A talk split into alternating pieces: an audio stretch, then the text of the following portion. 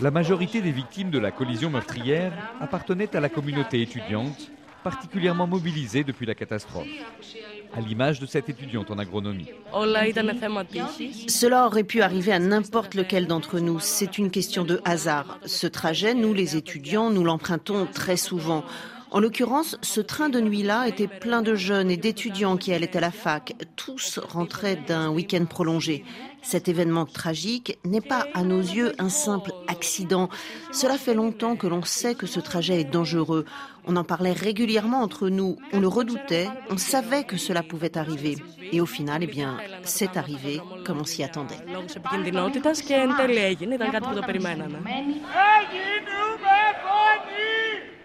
Malgré les avertissements répétés de certains syndicats de cheminots, malgré les mises en garde de l'Europe, malgré la connaissance au sein de la société grecque de chemin de fer des insuffisances d'un réseau vétuste et en sous-effectif, rien ou presque ne semble avoir été fait.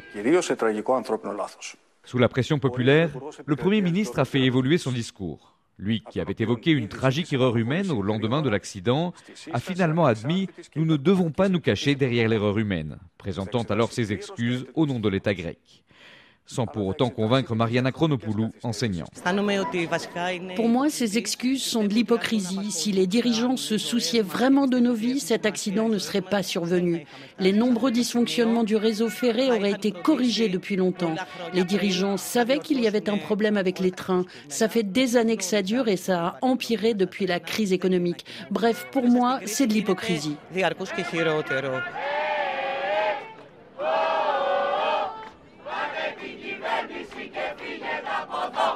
Ces derniers jours, Bruxelles a évoqué un possible soutien technique de l'Union européenne à Athènes pour moderniser son réseau ferroviaire et améliorer sa sécurité.